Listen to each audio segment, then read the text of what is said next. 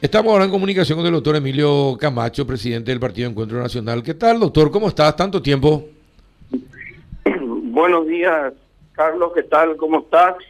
Te saluda Fernando Camacho. Ah, Carlos. Fernando, ¿qué tal? Emilio es tu amigo, es tu amigazo, pero ya le nombraste ya presidente del partido, ¿verdad? Entonces, la me da disculpa. que era un problema eso. No, no, la disculpa del caso. No se va a enojar. El, el- así que te va a presentar una acción de inconstitucionalidad, seguro.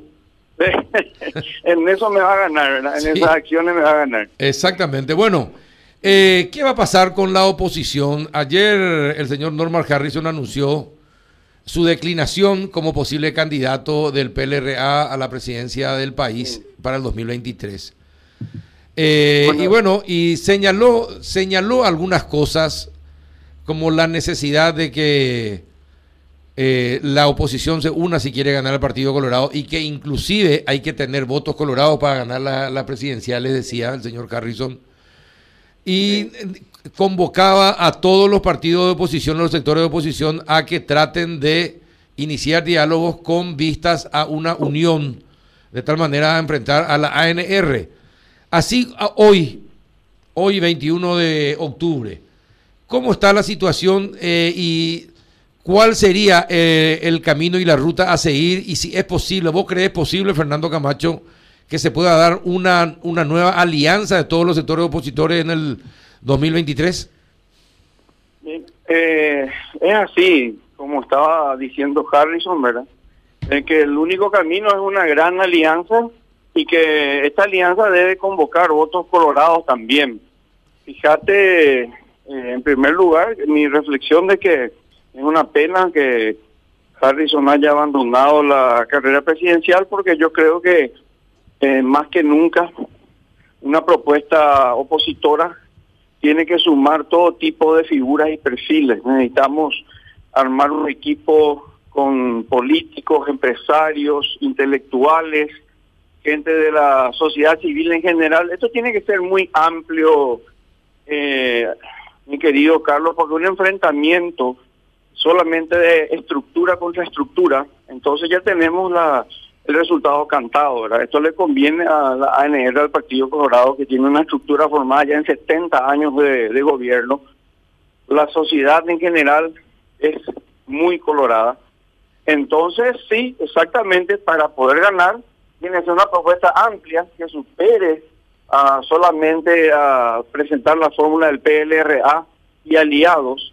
Y tiene que ser algo mucho más grande, Carlos, porque si vos te fijas, los datos de Asunción son muy desalentadores. Sí, sí, sí, sí. Eh, Los colorados pasaron de 11 A 15. a 15. Y, y si no se quiere, primera vez creo en estos 30 años de historia que alcanzan mayoría cómoda, mayoría cómoda en Asunción. Y también ganando municipios que yo veía cantado que eh, me sabría un buen candidato ganaba en Duque El Luque.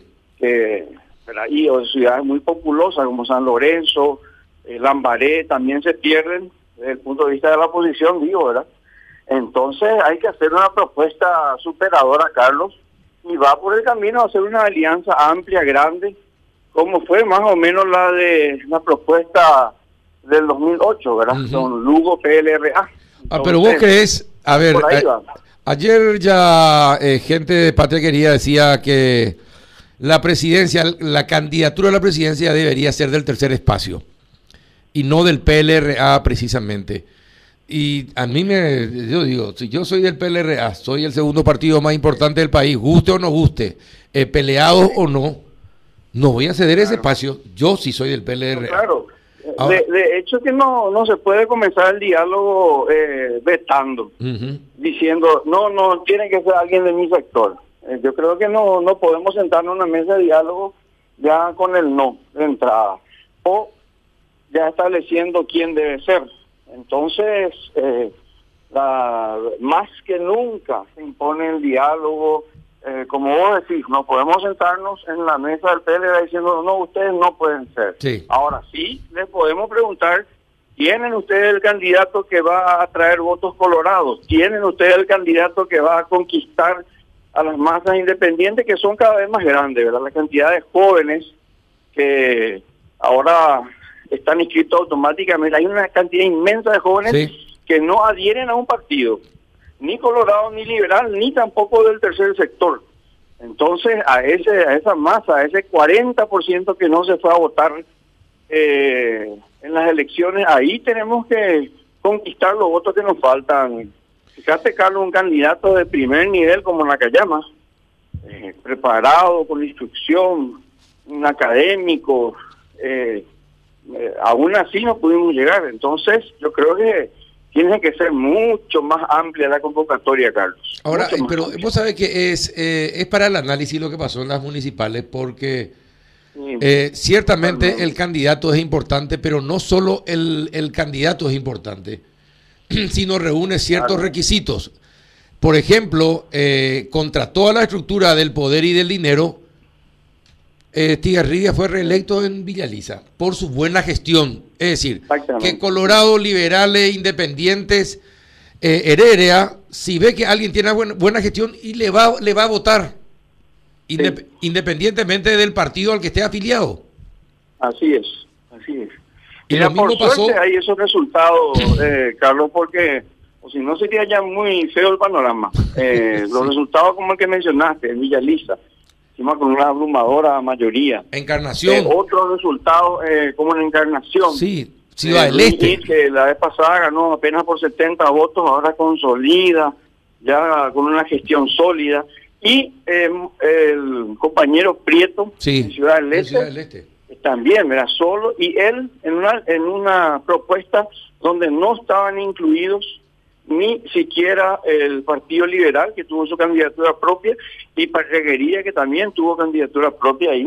Eh, igualmente, Carlos, fíjate, este fenómeno logra una mayoría propia. Sí, sí, sí. Entonces, a eh, pesar de la... permite avanzar claro. en este escenario feo. A pesar de una oposición dividida en Ciudad del Este y contra el poder y el sí. dinero del Partido Colorado, gana Prieto.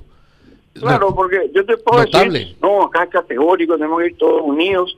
Y vos decís, ¿y Prieto? ¿Y Prieto en Ciudad del Este?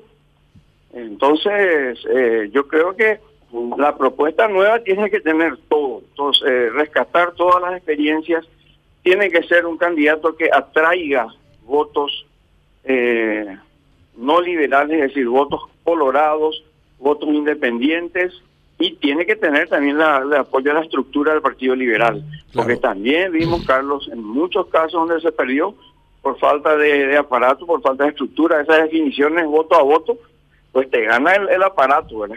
Eh, ese aparato que acarrea el 30% de los votos definió muchas elecciones también, Carlos. Uh -huh. Ahora, ¿y qué, cuál, cuál debería ser finalmente, Fernando, el perfil del candidato de la oposición para el 2023? Y mira, eh, nosotros comenzamos los diálogos este viernes. Eh, hay que sentarse a hablar entre todos los sectores. Nosotros entendemos que tiene que ser una, una figura carismática que, que traiga el, el interés, que atraiga el interés de los grupos eh, opositores en general, independientes, liberales. Tiene que ser un muy buen candidato, Carlos, o candidata. Eh, mucha gente habla también de Katia González, lógicamente, porque sin lugar a dudas es una, una eh, persona que eh, llama la atención de todos los sectores.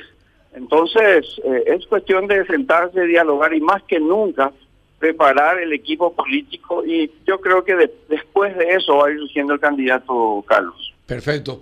Y bueno, vamos a ver, todavía es largo el camino, pero caminante se hace camino Así al andar, dice el dicho. Así que, bueno, vamos a ver cómo camina. No podemos renunciar a, a, seguir intentando, Carlos. Definitivamente.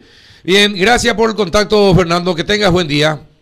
Gracias a vos, Carlos. Saludos a toda la audiencia. Un abrazo, Fernando Camacho, presidente del Partido Encuentro Nacional.